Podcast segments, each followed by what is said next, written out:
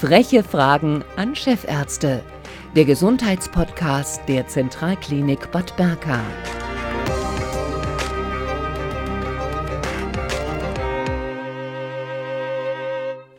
Freche Fragen an Chefärzte. Heute haben wir zu Gast Dr. Christian Hohenstein und eigentlich sind wir zu Gast und zwar bei ihm im Büro. Dr. Christian Hohenstein ist seit circa zehn Wochen Chefarzt äh, des Notfallzentrums und auch gleichzeitig Chefarzt der Corona-Ambulanz hier bei uns an der Zentralklinik. Herr Dr. Hohenstein, ähm, kann man sagen, dass Sie gern Notfallmediziner sind? Ja, das kann man so sagen. Und die, die mich schon länger kennen, jetzt kennt mich ja hier noch niemand wirklich länger, weiß, dass ich das seit Jahren mit sogenannten Herzblut mache. Mhm. Nun kann man sagen, Notfallmediziner sind diejenigen, die das Adrenalin brauchen, die immer gut funktionieren, wenn sie unter Druck stehen. Ist das bei Ihnen auch so? Ja, Wobei das andere auch müssen. Also es ist jetzt ja nicht so, dass andere Fachdisziplinen nicht auch den Druck brauchen und nicht auch den Druck haben und auch schnelle Entscheidungen treffen und viel arbeiten müssen. So ist es nicht. Aber es ist eine besondere Form der Arbeit.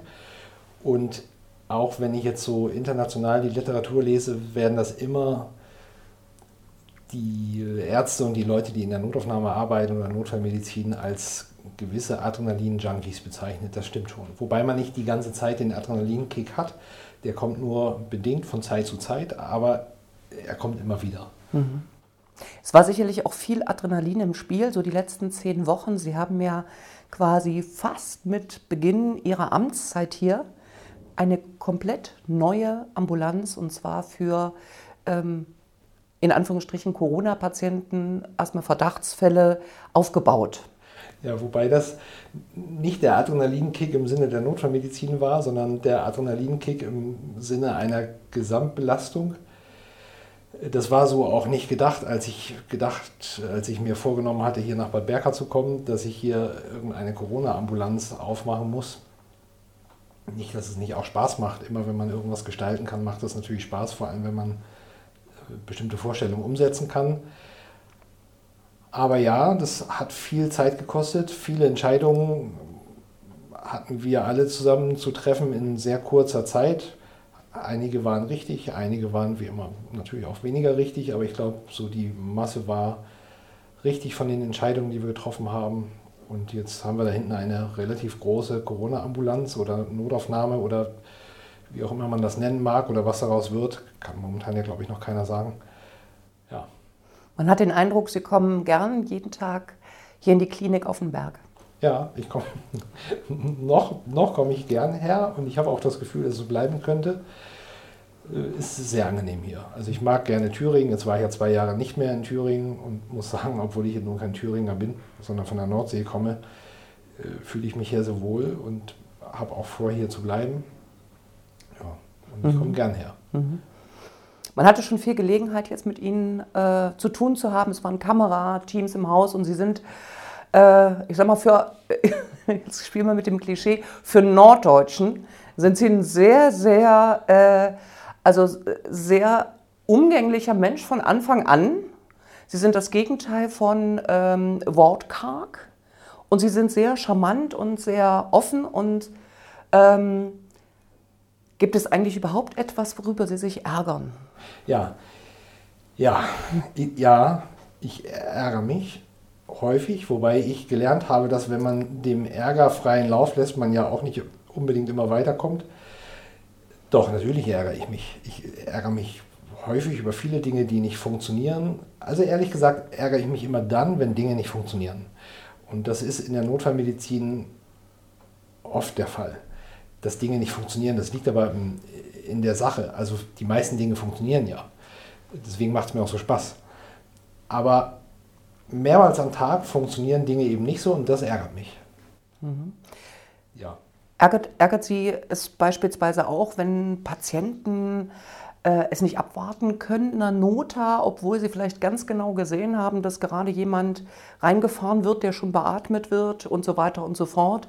Und das eigene, äh, ich sag mal, die, die, die eigene Erkrankung jetzt nicht unbedingt lebensbedrohlich ist, aber man schon mal ein Stündchen gewartet hat? Das ist genau das, was mich überhaupt nicht ärgert. Ganz im Gegenteil. Die Patienten können nicht wissen, ob sie jetzt eine schwere Erkrankung haben oder nicht. Das können wir den Patienten nicht abverlangen. Häufig ist es für uns schwierig zu erkennen, ob das schwer Erkrankte sind oder nicht. Und oft weiß man es auch erst, wenn die Diagnostik abgeschlossen ist. Also ich habe das nicht schon, also ich habe es ganz häufig erlebt, dass auch von vornherein Patienten verurteilt worden sind. Nachher hatten die eben doch was Schweres, schwere Erkrankungen. Und jeder Patient, der hierher kommt, hat einen gewissen Leidensdruck. Bei dem einen ist er höher, bei dem anderen ist er weniger hoch und manchmal ist der Leidensdruck mit einer leichten Erkrankung assoziiert und manche haben keinen hohen Leidensdruck und haben eine schwere Erkrankung.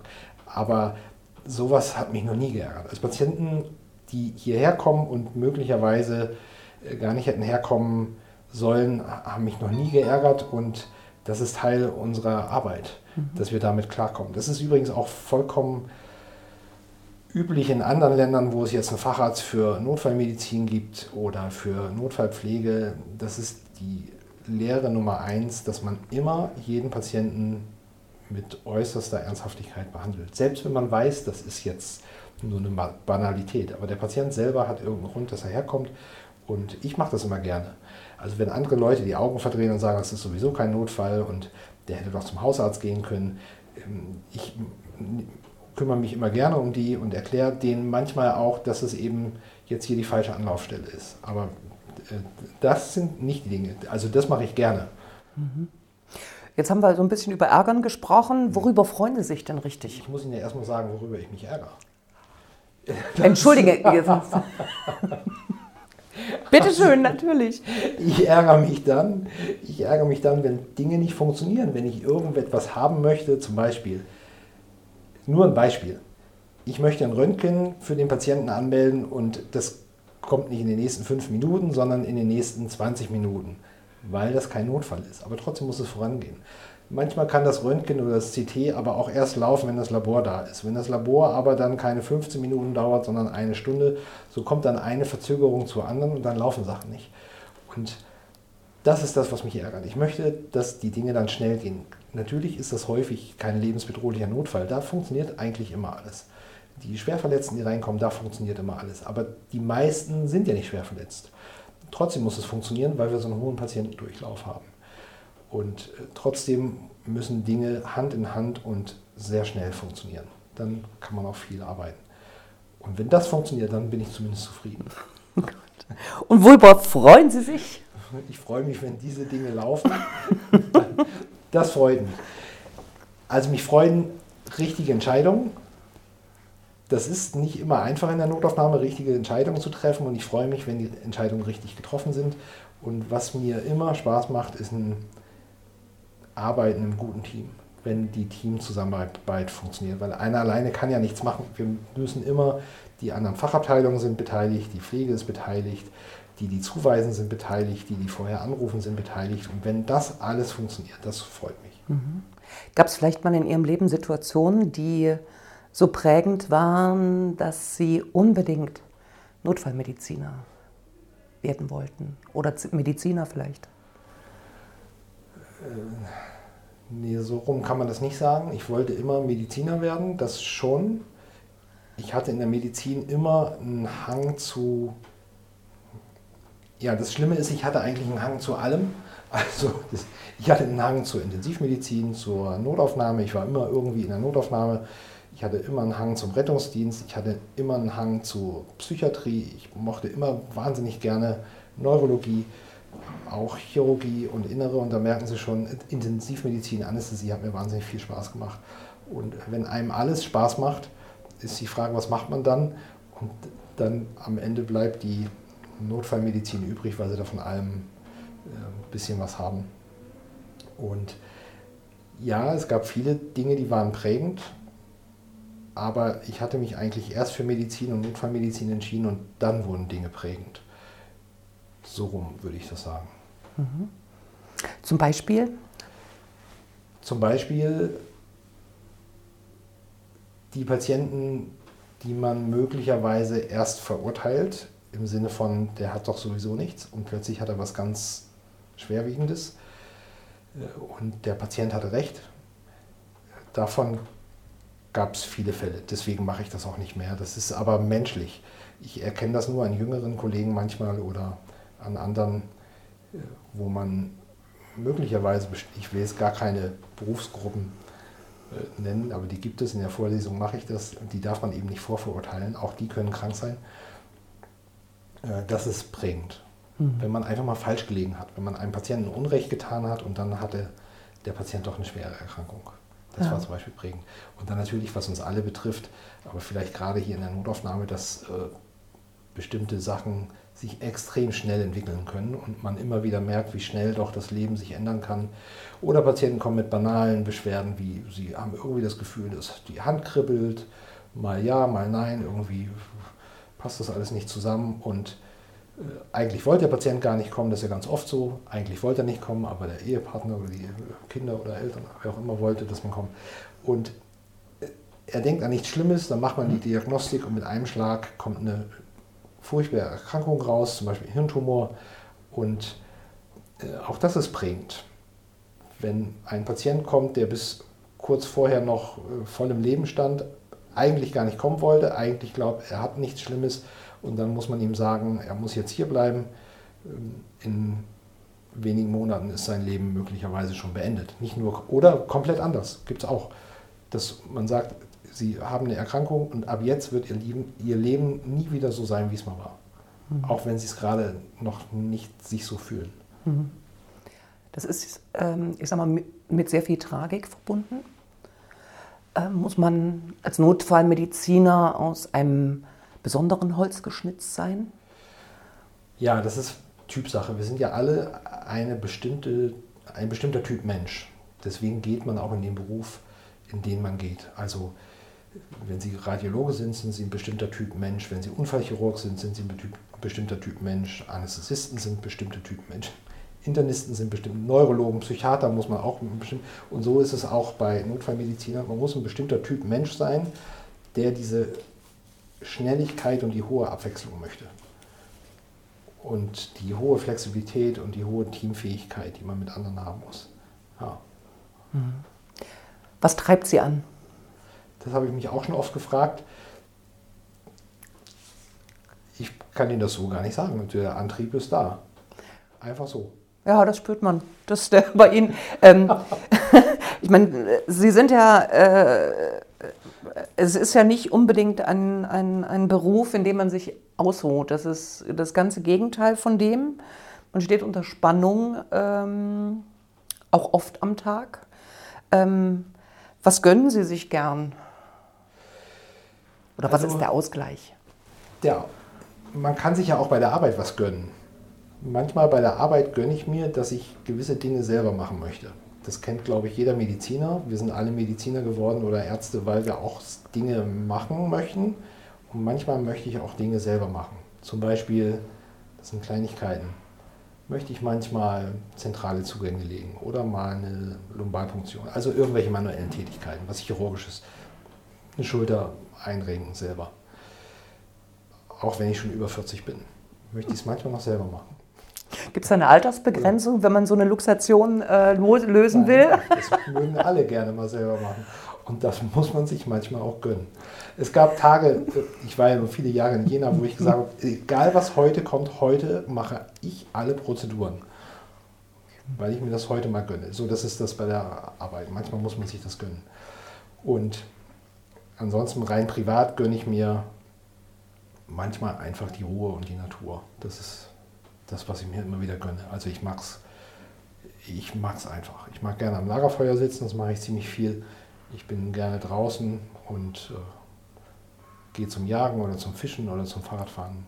Das mhm. mag ich. Das braucht man als Ausgleich.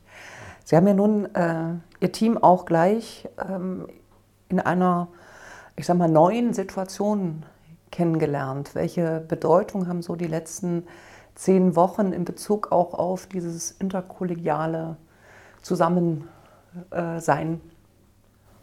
Also man lernt sich sehr viel schneller kennen als vorher. Nun habe ich das ja schon mal vorher auch gemacht, auch die Stellen gewechselt. Und das, was wir jetzt gemacht haben durch diesen Druck mit Corona, war ich gezwungen mit den anderen, dass wir mit einem Schlag zusammenarbeiten mussten und Ergebnisse präsentieren mussten. Und man lernt sich sehr schnell kennen. Und das war gut. Und mit einem Male waren Dinge innerhalb kürzester Zeit möglich, für die wir alle, nicht nur ich, sondern auch andere wahrscheinlich, Monate oder Jahre gebraucht hätten. Ja, mit einem Schlag hatten wir Ultraschallgeräte hier und hatten irgendwelche anderen Dinge hier und konnten Räume verschoben werden und es wurden sinnvolle äh, Dinge beschlossen, sodass wir aus dieser ganzen Krise, die ist ja jetzt noch nicht vorbei oder kommt erst noch oder wie auch immer man das nennt, das weiß keiner, wir alle, glaube ich, auch Positives rausgenommen haben. Mhm. Was wünschen Sie sich? Wieso Grund? In Bezug auf Ihre Arbeit. ich wünsche mir auf meiner Arbeit einfach ein stabiles eigenes Team. Das ist also die große Problematik in, in der Notaufnahme ist das fehlende Team. Jetzt rein von ärztlicher Seite. Die Pflege ist ja da, wobei die Pflege ein ärztliches Team braucht, sonst hat sie keinen Ansprechpartner außer das gesamte Klinikum. Und äh, das ist das, was ich mir wünsche. Dass man hier ein stabiles, tragfähiges Team hat. Ich brauche jetzt nicht 20 äh, eigene Ärzte, die da mit mir jeden Tag zusammenarbeiten, aber zumindest eine Handvoll. Mhm. Gut. Also nur um das zu relativieren, äh, sind natürlich immer genügend Ärzte da, die dann aus den anderen Fachabteilungen gerufen ja, werden. Genügend Ärzte sind ja. Nur ja. wenn Sie äh, alle zwei Stunden mit jemandem anders reden müssen in der Abteilung, dann hätte ich das lieber, dass ich jeden Tag mit denselben rede. Ich ja. muss ja trotzdem mit allen anderen reden, aber so diese kurzen Dienstwege, da hätte ich gerne ein paar mehr, als wie es jetzt gerade sind. Mhm. Vielen Dank, Herr Dr. Hohenstein. Gerne. War ein sehr angenehmes Gespräch. Danke.